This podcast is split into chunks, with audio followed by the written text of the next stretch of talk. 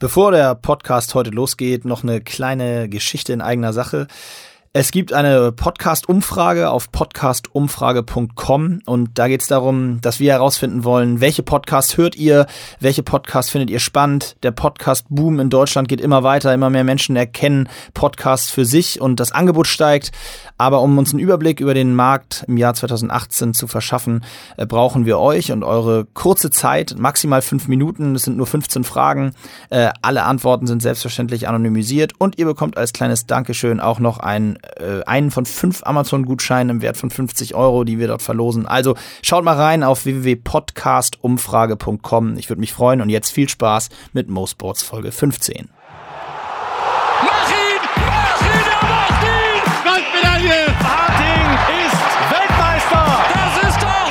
Jetzt räumt Ulrich richtig auf hier. Dieter Lauf, Baumann wird Olympiasieger! Förster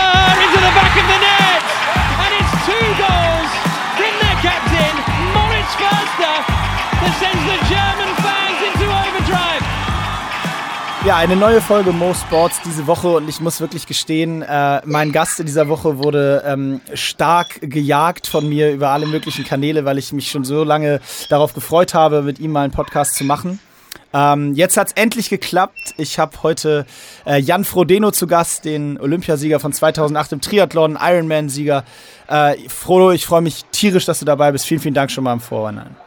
Ja, Mo, danke auch, dass du äh, die Ausdauer hattest, äh, mich zu jagen. Und äh, ja, ich freue mich dabei zu sein.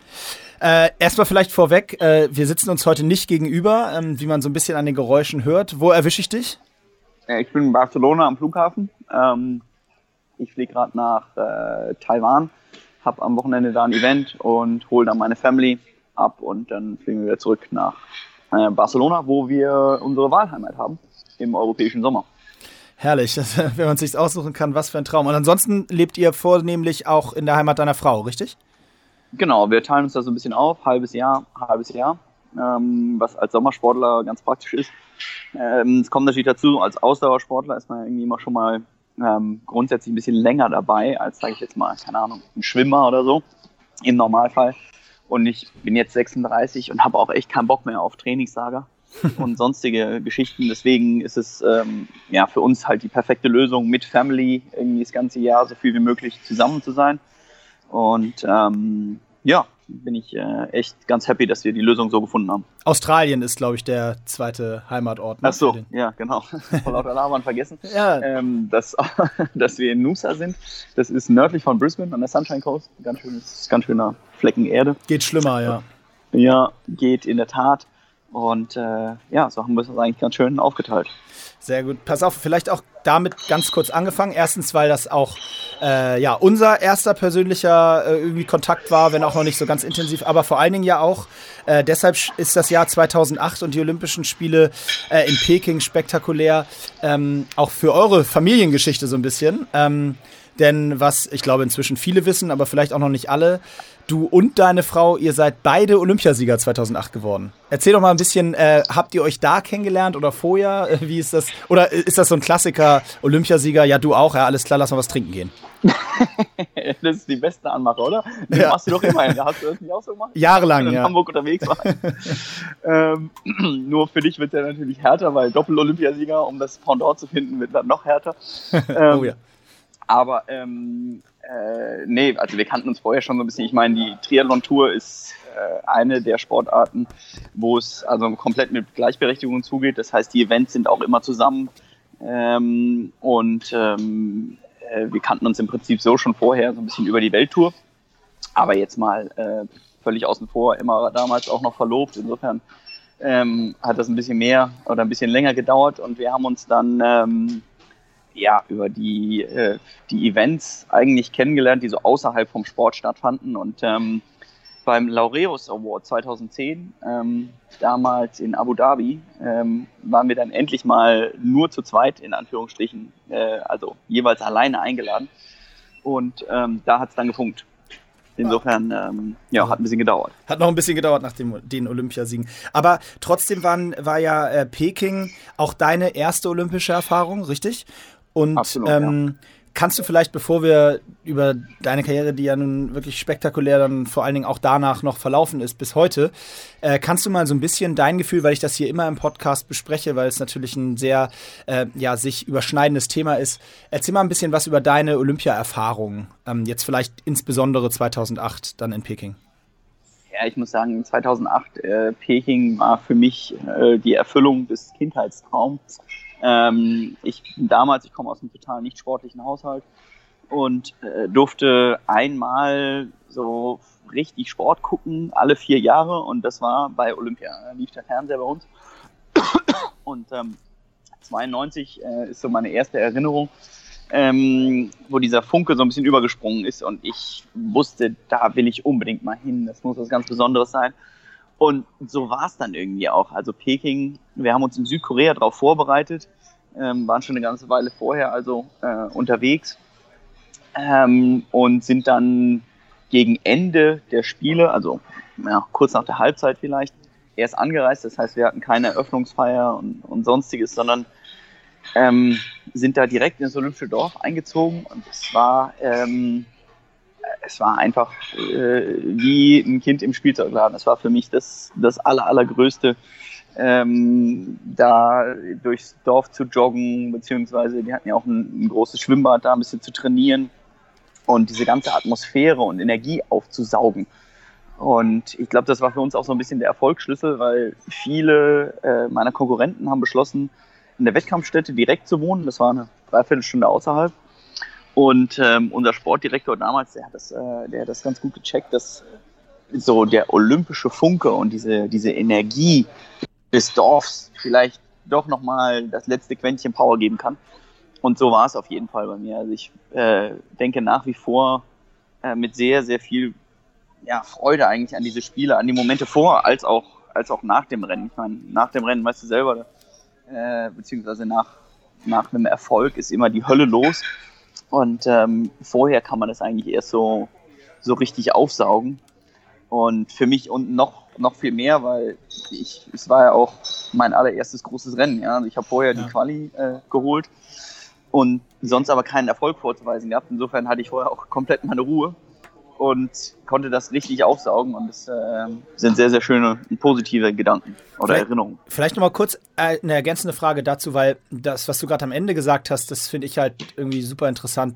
Die Tatsache, dass du sagst, du hast eigentlich noch nie ein richtig großes Rennen vorher gehabt und nicht wirklich Erfolge vorzuweisen.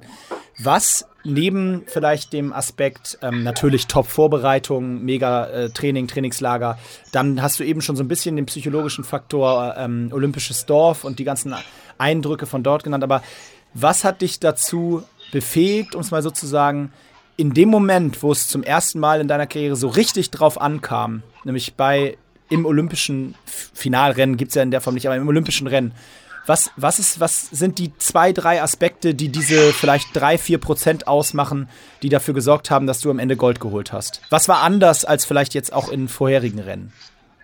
Na gut, das, äh, die Vorbereitung, das hast du ja schon angesprochen, diese, diese Askese und sonstiges, ähm, die, die irgendwo im Ausdauersport so ein bisschen dazugehört, ist sicherlich ein kleiner Teil.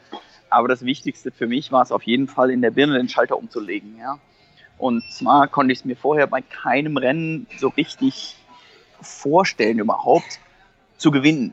Ich wollte zwar gewinnen, aber ich konnte es nicht visualisieren. Ich konnte es auch nicht so richtig glauben. Ja? Ich habe immer noch jemand gesehen, der halt auf dem Papier noch stärker ist als ich und das gar nicht erkannt ist, dass das eigentlich völliger Schwachsinn ist, ja, dass so äh, im Prinzip, wenn du auf die Zielgerade zusammengehst, dann, dann ist nun mal ganz, ganz, ganz viel Willensstärke dabei.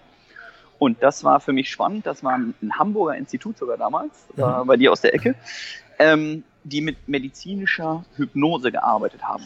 Okay. Und das ist eigentlich nichts anderes als ein Tape, das du dir immer wieder anhörst das halt auf dich ganz persönlich zugeschnitten ist, wo es darum geht, was sind deine Stärken, was sind deine Schwächen.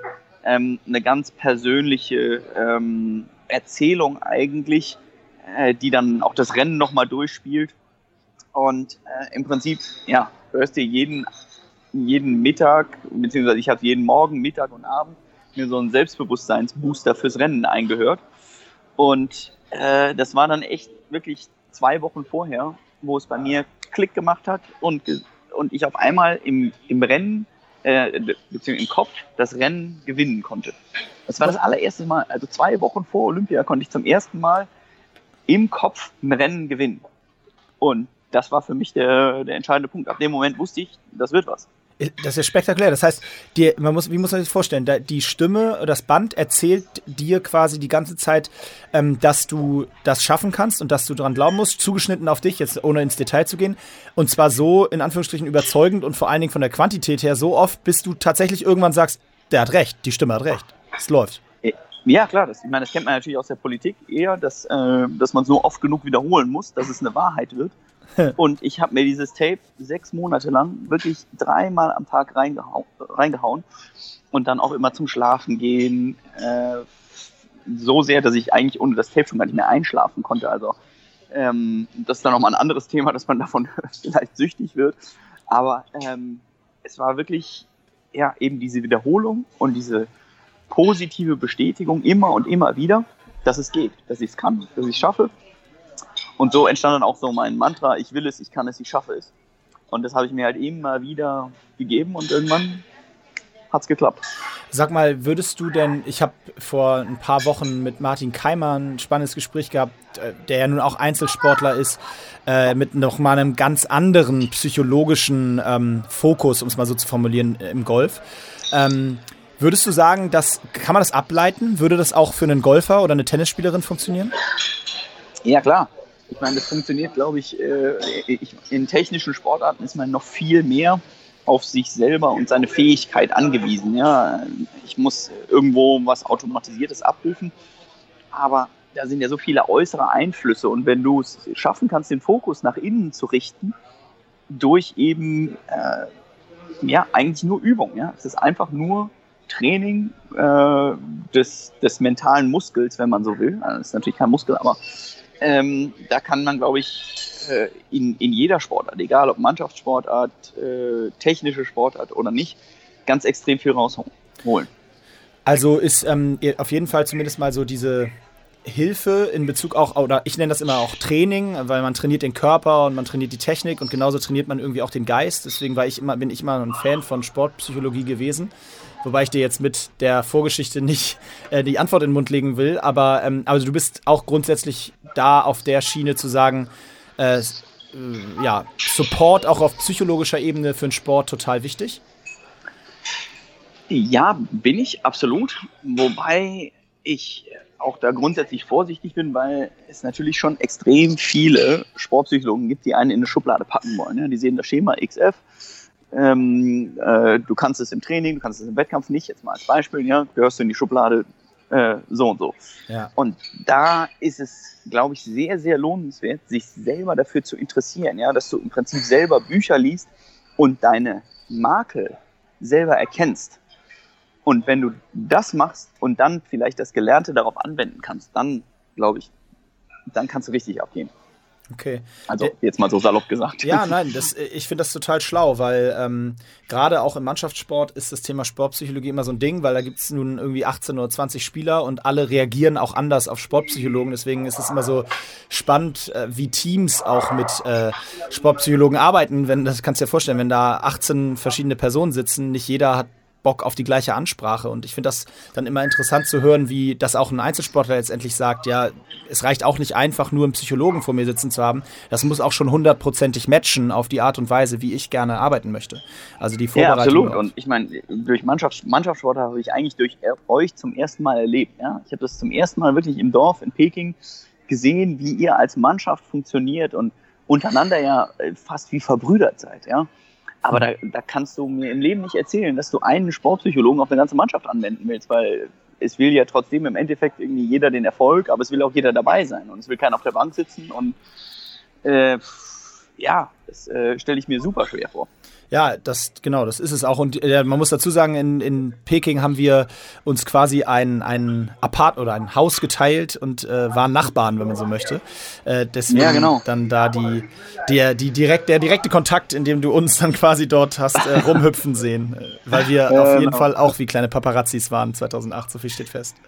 Ja, klar. Kurze Vorlage und ihr dann aber direkt nachgelegt. Ja, genau. War, ja, war, ich weiß sogar, du hast sogar noch ein Plakat bekommen, ne? Zu deinem, an deinem Goldtag von uns, glaube ich, an die Tür gehängt bekommen. Absolut, ja, absolut. So soll das sein im Olympischen Dorf. Ähm, vielleicht mal kurz weitergegangen, aber weil es auch ein Teil ist und du äh, sagst mir, inwiefern äh, du da Bock hast, drüber zu reden. Ich habe äh, mich natürlich ein klein wenig vorbereitet und ähm, gesehen, dass ähnlich wie äh, es in der Champions League bis vor kurzer Zeit zumindest im Fußball äh, irgendwie unmöglich schien, dass jemand den Titel wiederholt. So habe ich gelesen, ist im Triathlon hier ging es ja, war es jahrelang so, dass der Olympiasieger es immer wahnsinnig schwer hatte, danach Weltmeister zu werden. Ist das, das ist korrekt, oder? Absolut.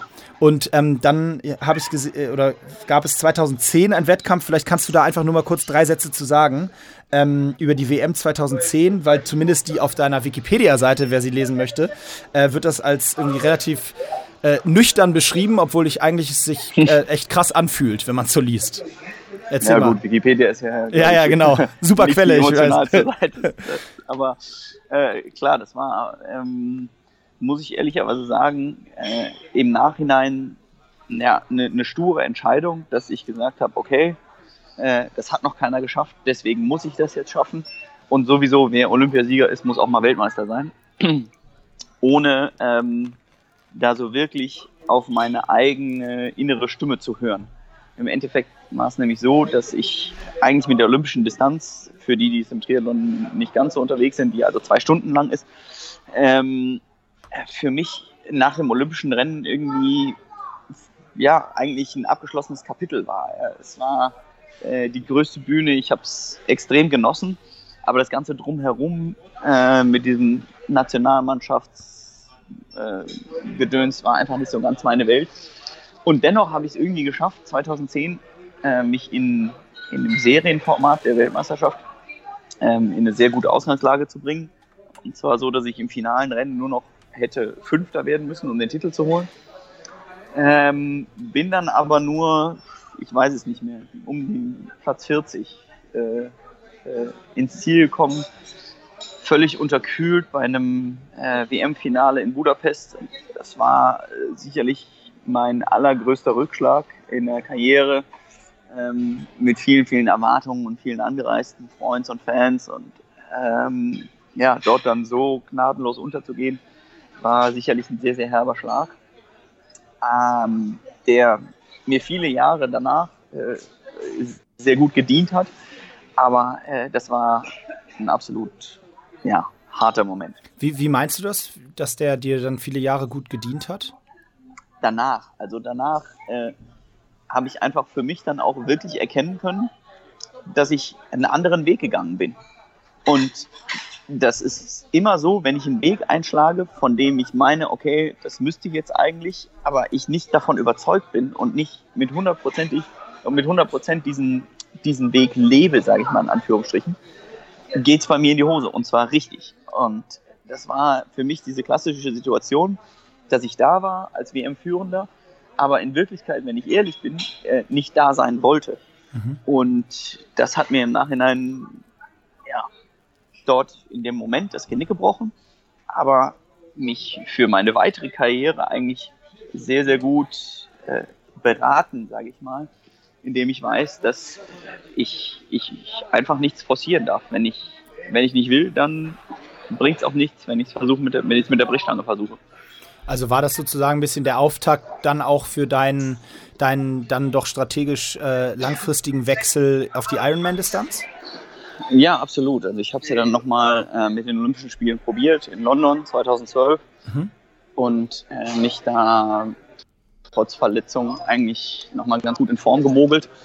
Aber ich muss sagen, äh, im Nachhinein hätte ich das durchaus früher erkennen können, dass ich ja, an diesem Schritt sehr, sehr viel Spaß gewinnen kann.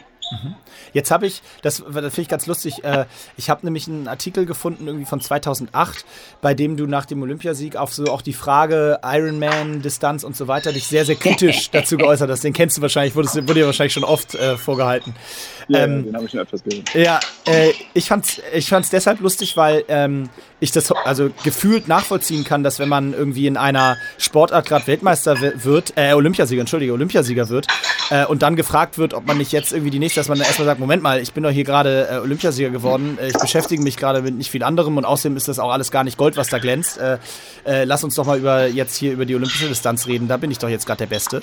Äh, aber erzähl mal ein bisschen, weil das war ist ja eine Aussage so, die stand erstmal, aber das hat sich dann in der Zeit auf jeden Fall ja, wie man heute weiß, das Bild hat sich zumindest ein bisschen verändert. Ja, in der Tat. Ich man kann sich immer weiterentwickeln und für mich war es dann die Reise wirklich nach Hawaii, die für mich ausschlaggebend war, wo ähm, ich sehen konnte, dass, dass es eben doch sehr, sehr cool ist. Äh, Gebe ich dir recht, dass es natürlich so ein trotzendes Interview war und ähm, ich ja, mich da irgendwie erstmal mit Händen und Füßen gewehrt habe um äh, ja, in diese Kategorie irgendwie zu kommen. Es war aber auch sicherlich früher eher so ein Konkurrenzkampf zwischen den Kurz- und Langdistanzlern allgemein. Ja. Dass die Kurzdistanzler eben meinten, dass sie die besseren Athleten sind, weil sie viel, viel schneller sind. Und die Langdistanzathleten gesagt haben, ihr Kurzdistanzathleten könnt ihr überhaupt gar nichts, weil ihr seid ja nur zwei Stunden unterwegs. Mhm. Also so im Prinzip so ein völlig stures Männergespräch. So echt leicht doof, aber ja, so war es halt. Und ähm, es war sicherlich auch so, dass ähm, ich da nicht wirklich anerkannt habe, wo, wo die Wurzeln unseres Sports liegen, sage ich mal. Man muss ja schon sagen, dass der Ironman irgendwo oder der Triathlon auf Hawaii entstanden ist und dass diese äh, Kurzdistanz dann im Nachhinein äh, dazugekommen ist. Aber gut, äh, in dem Moment war es für mich einfach sowas, wo ich sage, ja, wollte mich in dieser Schublade nicht sehen, habe auch wirklich gedacht, dass ich da niemals Spaß dran finden würde. Aber man lernt nie aus. Ja, man lernt nie aus, ist, ist witzig gesagt, dahin gesagt, äh, weil du hast dann ja äh, im Gegenteil das sehr, sehr intensiv gelernt, was dann diese Distanz, die dann eher so Richtung die neun, neuneinhalb Stunden geht, ähm, tatsächlich auch bedeutet. Und ähm, bevor du dazu ausführlicher erzählst, vielleicht mal so eine Zwischenfrage. Ähm, wenn man jetzt sich grundsätzlich mit dem Sport so in Deutschland beschäftigt und man liest, was da so alles in der Sportwelt passiert, dann ist es ja eigentlich im Grunde genommen unvorstellbar, äh, sich auszumalen, wie es sein muss, diese Distanz, die du da in Hawaii oder grundsätzlich beim, beim Ironman hinter dich bringst. Ähm, ich glaube, äh, korrigiere mich, 3,6 Kilometer schwimmen? 3,8, äh, 180 Radfahren und der Marathon 42,2. Also der Marathon hinten raus, ähm, der, über den man schon so schmunzeln muss, wenn man äh, irgendwie in seinem Leben mal versucht hat, einen Marathon zu laufen, den da hinten raus noch zu laufen. Äh, ich, eine Frage, die du wahrscheinlich auch schon oft gehört hast, aber wie gehst du grundsätzlich damit um, dass wir heutzutage, wenn in allen Ecken und Enden bei jeden Olympischen Spielen immer wieder gerade, also mir geht es zumindest so als Sportler, immer wieder mit dem Thema Doping konfrontiert werden?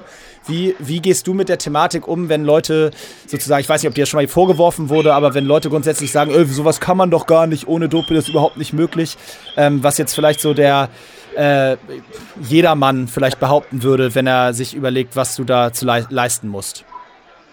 Ja, das ist äh, absolut immer wieder ein relevantes Thema. Leider muss man sagen, dass ähm, da auch sehr, sehr viel, äh, ähm, ja, sehr, sehr viele Fälle schon bekannt geworden sind. Was ich viel erschreckender finde, ist zum Beispiel ähm, die äh, ähm, Dokumentation Icarus, ja. die ich vor ein paar Monaten gesehen habe, wo ich echt mit offener Kinnlade da saß und dachte mir, Scheiße, was geht eigentlich ab im Sport? Ja? Wer, ganz ähm, kurz vielleicht dazu, wer es nicht, ich habe die nämlich auch vor drei oder vier Wochen gesehen. Wer es nicht kennt, die gibt die gibt's auf Netflix die Dokumentation und ich muss dir gestehen, ich habe die mit meiner Frau zusammen geguckt und ich habe ich habe Tränen in den Augen gehabt und habe zu ihr die ganze Zeit gesagt, ich bin so wahnsinnig naiv.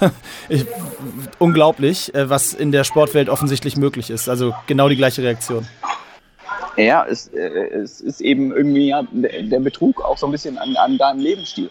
Ja, und das genau. Problem ist, absolut. Kann dir, kann dir jeder erzählen und haben auch schon alle erzählt, was wir nicht für Dopingkontrollen haben und NADA und WADA und bla bla bla. Ähm, Im Endeffekt ist es für mich, glaube ich, ein, ein großes Plus, äh, hier Deutscher zu sein, weil wir vor ein paar Jahren äh, Doping unter Strafgesetz gestellt haben. Ne? Und das ist einfach so ein Signal, das man setzt, um zu sagen, hey Leute, ich mache meinen Sport und wenn ich jemals erwischt werde, wenn jemals irgendwie ein Verdacht kommt, bin ich bereit dafür in den Knast zu gehen. Und da kann ich stolzerweise sagen, dass ich da von der ersten Stunde an dabei war. Ähm, Innenminister Heiko Maas, äh, der ja auch äh, übrigens Hobby-Triathlet ist, hat er damals ähm, sehr gepusht, beziehungsweise inzwischen ist er ja Außenminister, gell? Mhm. Ähm, aber das nur so, ja. so viel zu meinem politischen aktuellen. Ja, ist ja korrekt. Du bist ja nicht mehr so viel in Deutschland. Das stimmt, ja. Ähm, und äh, das finde ich ist ein, ist ein riesen positives äh, Ding für den deutschen Sport, sage ich mal. Ja?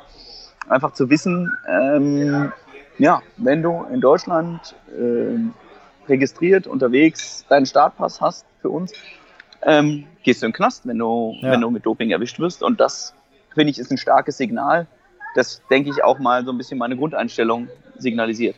Ja, ich finde auch vor allen Dingen äh, richtig gut, was du eben gesagt hast, so ein bisschen so ein Betrug an, an dem Lebensstil, den man so selber führt. So habe ich mich nämlich auch gefühlt. Äh, mein Leben lang verteidigt man irgendwie alles und hat das Gefühl, das kann es gar nicht geben und dann kommt sowas raus. Aber das ist ein sehr gutes Argument, was du sagst.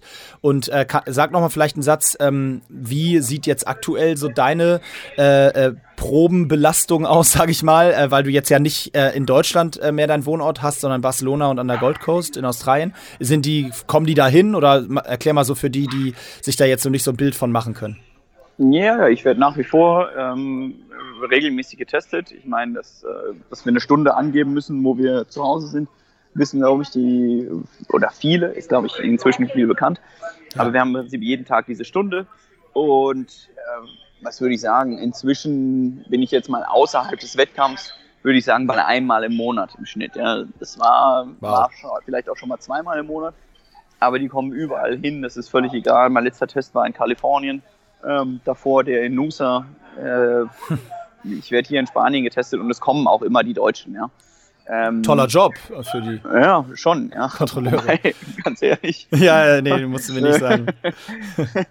okay, aber ich genug. um die Welt, um Mobilbecher abzuholen. Ja, ja genau, genau. Aber pass auf, genug zum äh, Thema Doping. Ich finde es aber trotzdem immer relevant, ähm, gerade heutzutage, wo man es nun an allen Ecken und Enden begegnet und ich ähm, immer diesen ja, Grundtenor einfach zumindest dann gerne einmal offen anspreche. Ähm, ja, gerne. Und dein Wechsel zum Ironman, da waren wir stehen geblieben, dem stand dann nichts mehr im Wege, nachdem du quasi so ein bisschen dich sportlich selbst gefunden hast, wie du eben gesagt hast, nach der Weltmeisterschaft 2010. Hast dann 2012 noch die Olympischen Spiele, bist ja da auch, du hast das eben nicht erwähnt, aber bist ja da auch mal eben Sechster noch geworden, ne? Also bist ja jetzt nicht äh, auf der olympischen Distanz auf einmal, Distanz auf einmal untergegangen. Nee, nicht untergegangen, aber du weißt es auch selber, ja, dann, wie der Anspruch ist. Ähm, äh, und, und das ist eben genau das als Sportler, wenn du es nicht als deinen Job siehst, sondern als, ähm, als Lebensart und Weise, dann definierst du dich ja auch sehr über diesen Erfolg oder Misserfolg. Und so sehe ich auf diese, Stol diese, diese kämpferische Leistung nach wie vor sehr, sehr stolz bin, weil es vielleicht äh, ähm, mit meine meine größte kämpferische Leistung ist bei der, Vorbe bei der Vorbelastung. Ja. Ähm, so sehr ist halt auch ein, äh, ein sechster Platz bei Olympia nicht das Wahrwerden der Träume, wenn du schon mal Olympiasieger warst. Nee, klar, keine Frage. Ähm, jetzt kommen wir zum Ironman. Du hast ähm, deinen ersten Ironman gemacht, wann war das? 2013? 2014. 2014. Und ähm, wie, kannst du mal so ein bisschen erklären, wie geht man seinen ersten Ironman an? Wenn man irgendwie weiß, also vielleicht auch mal, kannst du so ein bisschen schildern, wie, wie trainiert man eigentlich dafür? Läufst du dann, läuft man mal eben irgendwie äh, äh, einen Marathon als Test oder äh, sagt man sich so, heute schwimme ich mal vier Stunden? Wie, was ist so, wie, wie geht man das an? Ja, der, der Trainingsaufbau ist ähm, eigentlich relativ ähnlich zu kürzeren Distanzen. Du machst halt ab und zu mal eine längere Einheit. Aber ich würde jetzt, meine längste Radeinheit sind vielleicht 150, 160 Kilometer. Okay. Also ich fahre wirklich äh, selten mehr als fünf Stunden oder eigentlich nie. Und äh, ja, da kommt natürlich trainingsmäßig sehr, sehr viel dazu. Ich habe keinen Ruhetag, ich habe keinen Entlastungstag und äh, also Entlastung natürlich schon, aber keinen ja, klassischen Ruhetag, wie man es sonst kennt. Und dementsprechend ist es sehr, sehr trainingsintensiv. Aber ähm, ja, da entsteht natürlich auch so ein bisschen so eine gewisse Sucht, sage ich mal. Ja? Dass du ähm, durch, durch den Sport eben sehr gut fühlst und dieses Gefühl auch täglich haben willst. Ich habe mal gelesen, du würdest nie freiwillig einen Marathon laufen. Äh, also einfach nur einen Marathon. Äh, nee. Fand, fand, ich lustig, weil du läufst ja dauernd ein. Ja, aber das ist nochmal was ganz anderes, wenn du eben versuchst, nochmal 20, 30 Minuten schneller zu laufen. Ähm, oder 20 Minuten vielleicht, äh, ist die Belastung muskulär so viel intensiver, dass äh, ich das auf jeden Fall nicht äh, in nächster, nächster Zeit angehen möchte. Okay, das, äh, was ist deine, sorry, was ist deine Marathonzeit hinten raus bei so einem Tri äh, Ironman? Äh, 2,39 Bestzeit. 2 Stunden 39 hinten raus. Okay, perfekt. ja, gut. Das ist wirklich, ja, es ist einfach spektakulär, weil man kann sich das nicht ausmalen. Also ich glaube, jeder, der jetzt äh, das hört und der vielleicht mal, vielleicht sogar mal einen Triathlon mitgemacht hat, so ein Jedermann-Triathlon oder eben Marathon sich daran gewagt hat, ähm, wenn man dem jetzt sagt, dass da jemand 180 Kilometer Fahrradfeuer fährt und äh, 3,8 Kilometer schwimmt, das ist einfach, die Leistung an sich ist halt einfach unglaublich. Aber deswegen äh, ist ja auch der Iron, heißt der ja auch Iron Man, der Iron Man, ne? Ja, das ähm, ist eben was Besonderes, aber du siehst auch andererseits, ja, ist, ich meine, der Älteste, der sowas macht, ist normalerweise so zwischen 75 und 80 bei jedem Rennen. Ja? Wahnsinn. Ja, das sind dann die, die immer abends um 11 da reinkommen. Das ist halt ne? krank, ja. Überleg dir das mal. Das, das ist, die sind 14 Stunden unterwegs und davor äh, ziehe ich dann schon den Hut und sage, hey Leute, coole Aktion. Möchte ich zwar nicht mehr machen mit 75, aber ähm, nicht unbedingt. Ist, auch eine, ist ja auch eine andere Voraussetzung. Jetzt ähm, erzähl doch, musst du unbedingt natürlich noch mal kurz äh, von den, oder was heißt kurz, aber musst du von den Jahren 15 und 16 noch mal erzählen. Ähm, jetzt hast du diesen Prozess zum Ironman-Athleten dann sozusagen hinter dich gebracht und ähm, dann, ja, kam jetzt das, wozu, wovon du wahrscheinlich spätestens ab dem Moment, wo du den Ironman für dich erkannt hast als, als das Ding, was du mal reißen möchtest, kamen jetzt diese beiden, diese beiden Rennen auf Hawaii. Vielleicht erstmal das erste angefangen, logischerweise, aber erzähl mal, ich meine, Ironman-Sieger Jan Frodeno, wie hört sich das an? Ja, das ist eine ganz, äh, war eine ganz kuriose Situation, weil ich natürlich ab dem Moment gefragt wurde, was ist größer, was ist besser, Olympia oder Hawaii. Ja? Und äh, das ist, glaube ich, ähm, ganz, ganz schwer zu vergleichen. Einfach weil es komplett was anderes ist. Ich meine, als Olympionike bist du ja trotzdem noch irgendwie Teil der deutschen Mannschaft. Und hier bist du komplett auf dich alleine gestellt. Aber ich muss sagen, ähm, das waren schon echt ganz extreme und fantastische Momente. Also äh, da wird man wirklich, muss man sagen, fürs Leiden gut belohnt, äh, mit vielen sehr, sehr schönen Momenten danach. Aber ähm, es war, äh, es ist natürlich auch so, dass den Rennen so viel abverlangt, ähm, dass ich erstmal eine ganze Weile lang völlig neben mir stand, also wochenlang. Und trotzdem aber schon äh, von Konstanz zu Pilatus Reise und sonst was gemacht habe. Aber ich muss sagen, ähm, ja, als, äh, als sportliches Event, worüber ich mich freue, ist das schon, schon ganz, ganz vorne mit dabei. Auch wenn man sicherlich nicht so genießen kann, sage ich mal in Anführungsstrichen, wie ein Zwei-Stunden-Rennen, weil auch Klar. mir nach acht Stunden einfach alles wehtut. Wann, ab wann wusstest du 2015 beim ersten Mal, dass du das Ding wahrscheinlich gewonnen hast? Weil ist so lustig, weil bei einem 100-Meter-Finale weiß man es in dem Moment, wo die Ziellinie ist. Und je länger die Distanz wird, desto früher könnte ich mir vorstellen, gibt es auch schon mal eine Entscheidung. Also wusstest du es dann quasi so ab mittags oder ab wann?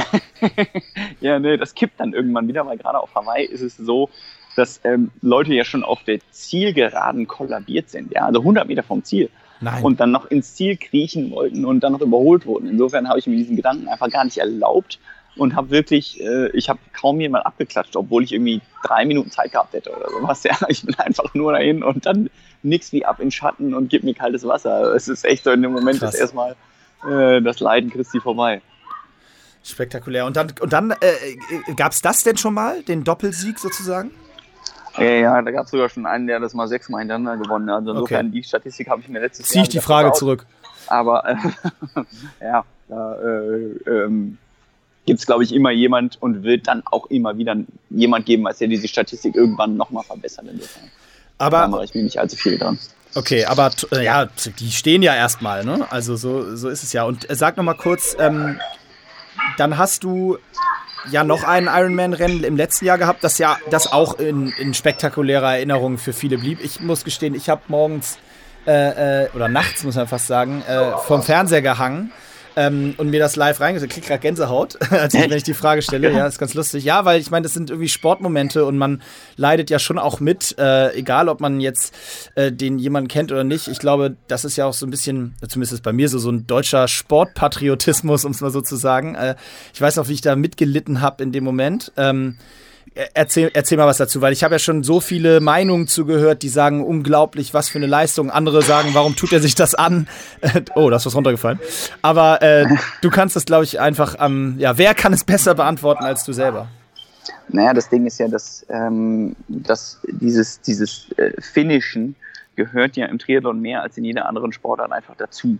Ja, ähm, wir haben eine ganz kleine Profisparte in unserem Sport und eine ganz große Jedermannsparte. Ja. Also wir sind 50 Profis und zweieinhalbtausend Amateure. Mhm. Und äh, du musst ja immer denken, dass von denen irgendwie jeder sich durchkämpft und dass wir Profis vielleicht auch eine gewisse Vorbildsrolle haben.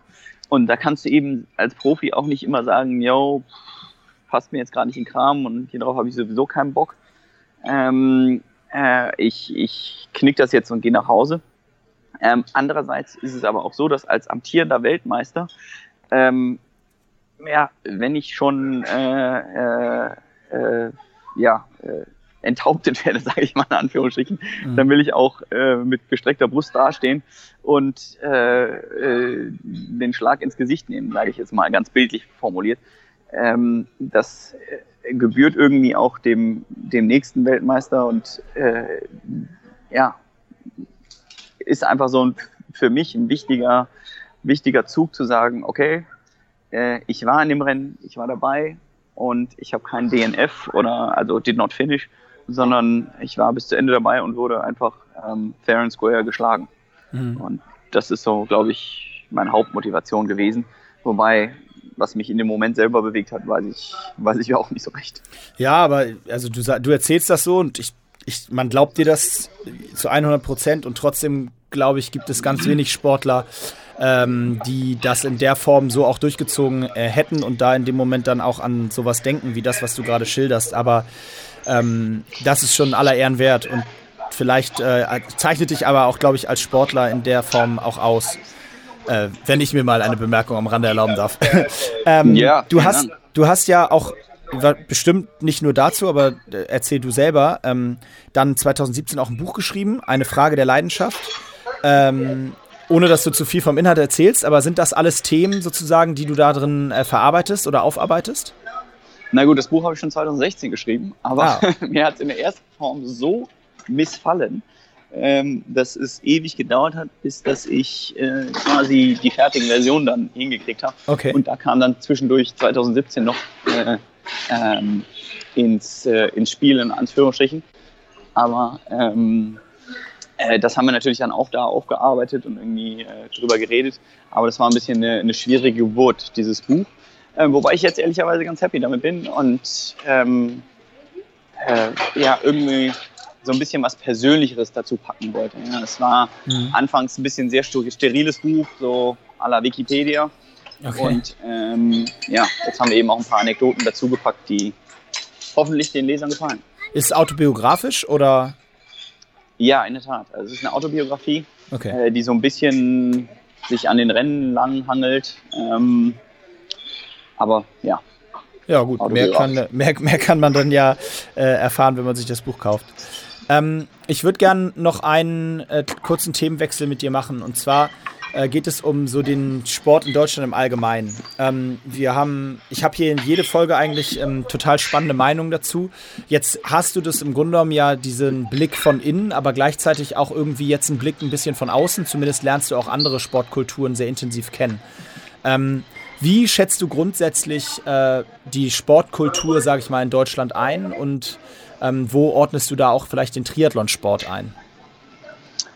Ähm, ja, das ist äh, in der Tat sehr, sehr schwierig, weil man kann es natürlich nie allen recht machen.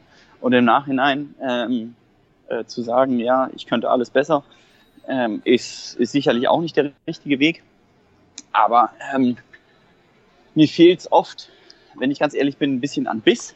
an Risikobereitschaft, an, ähm, äh, ja, an der Bereitschaft, einen ungewissen Weg zu gehen. Ja, das ist nun mal im Sport so, dass du irgendwie äh, dich daran selbstständig machst. Und deswegen sehe ich das auch ein bisschen kritisch mit der dualen Karriere, äh, weil es keinen keinen Beruf auf der Welt gibt, wo du Weltspitze werden kannst und gleichzeitig abgesichert bist. Das, das funktioniert einfach nicht. Du musst dich dem Ziel widmen und ähm, da Gas geben. Wobei ich glaube, dass du vielleicht auch eher auf das Sportpolitische eingehst, ähm, beziehungsweise da sicherlich auch ähm, eine, eine, eine starke Meinung zu hast.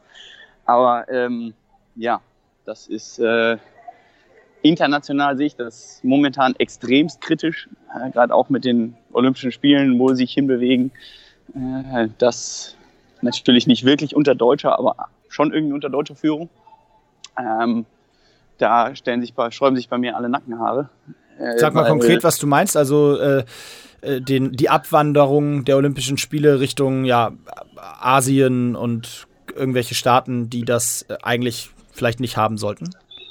Nö, das sehe ich gar nicht mal so. Ich finde, Olympia sollte überall stattfinden. Das Problem ist einfach, dass es so offensichtlich nur noch erkauft wird, äh, dass ähm, ja, das Geld eigentlich den Sport komplett regiert. Ja, das, mhm. äh, äh, ich meine, diese ganze Russland-Affäre, wer Icarus gesehen hat, ja, mit ganz, ganz handfesten Beweisen äh, wird eine Mannschaft zugelassen, die auf gut Deutsch bis zum Rand voll ist. Ähm, und da, dafür, da fehlt es mir einfach an jeglicher Form von Toleranz. Mhm. Ich sagen muss, äh, ja klar, hast du als Präsident irgendwie ähm, äh, vielleicht auch nicht alle Möglichkeiten zu sagen, äh, ich kann so regieren, wie ich das gerne hätte.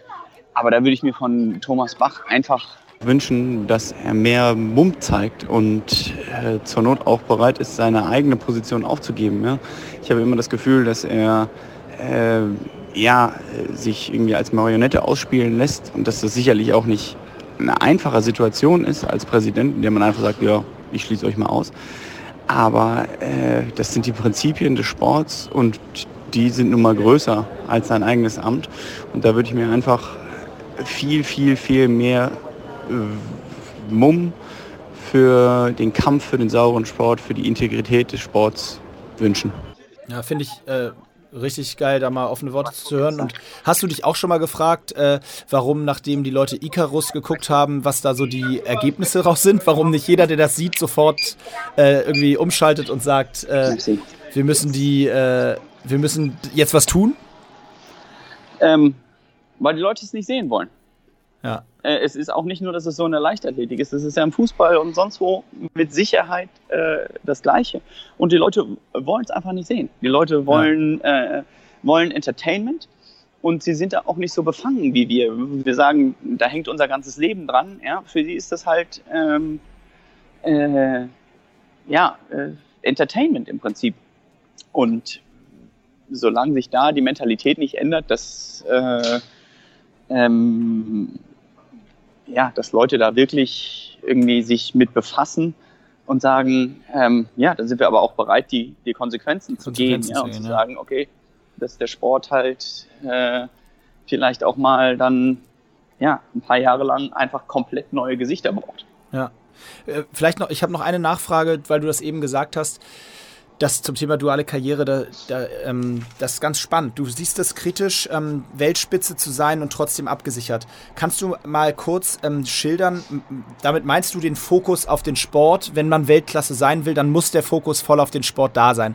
Vielleicht dann aber doch nochmal an der Stelle sozusagen die Nachfrage, ist denn das überhaupt deiner Meinung nach so richtig möglich in Deutschland, wenn du jetzt äh, auch an andere Sportarten denkst? Also im Triathlon gehe ich jetzt von aus, da kann man zumindest, wenn man eben Weltspitze ist und dann mal einen Ironman gewinnt, so nebenbei, da kann man dann schon von, gut von leben, wage ich mal so in den Raum zu stellen. Ähm, wie, wie setzt du oder wie schätzt du denn das aber grundsätzlich ein? Ist das überhaupt möglich? Also kann ein junger Sportler heutzutage sagen, okay, ich setze alles auf den Sport, ähm, weil ich möchte da absolute Weltspitze sein? Ist das überhaupt möglich? Wenn das dann nämlich nicht wird, was ist dann der Plan B? Ja, das war äh, lustig. Ähm, das war schon immer mein Motto. Es gibt keinen Plan B, deswegen muss Plan A funktionieren. Aber ich meine, ich habe schon äh, mal zwei Monate lang von Haferflocken im Wasser gelebt. Einfach weil ich die Kohle nicht hatte. Ähm, es war sicherlich die ähm, irgendwie die, äh, äh, die schönste Zeit, die ich nie wieder wiederholen muss, weil du dann auch wirklich weißt, warum du das tust, was du gerade tust. Mhm. Du weißt, äh, klar kannst du zurück zu Mama und Papa oder gucken, dass es vielleicht doch was mit dem BWL-Studium wird. Ähm, und ich, ich predige ja nicht dagegen, dass man grundsätzlich nicht abgesichert sein sollte. Nur finde ich es halt schwierig, wenn du dich äh, auf die Olympischen Spiele konzentrierst und irgendwo Gas gibst, äh, dass du nebenbei noch eine Bankkauflehre machst oder sonstiges. Ja? Siehst du ja auch bei den Briten zum Beispiel, die haben einfach ihren Fokus darauf gelegt, dass ihre Sportler Richtung 2012 finanziell ja. versorgt sind und keine Sorgen hatten, aber nebenbei dann noch was anderes zu machen. Du weißt selber, wenn du ein Spiel hast, äh, dich voll konzentrierst, dann kommst du nach Hause und bist du platt.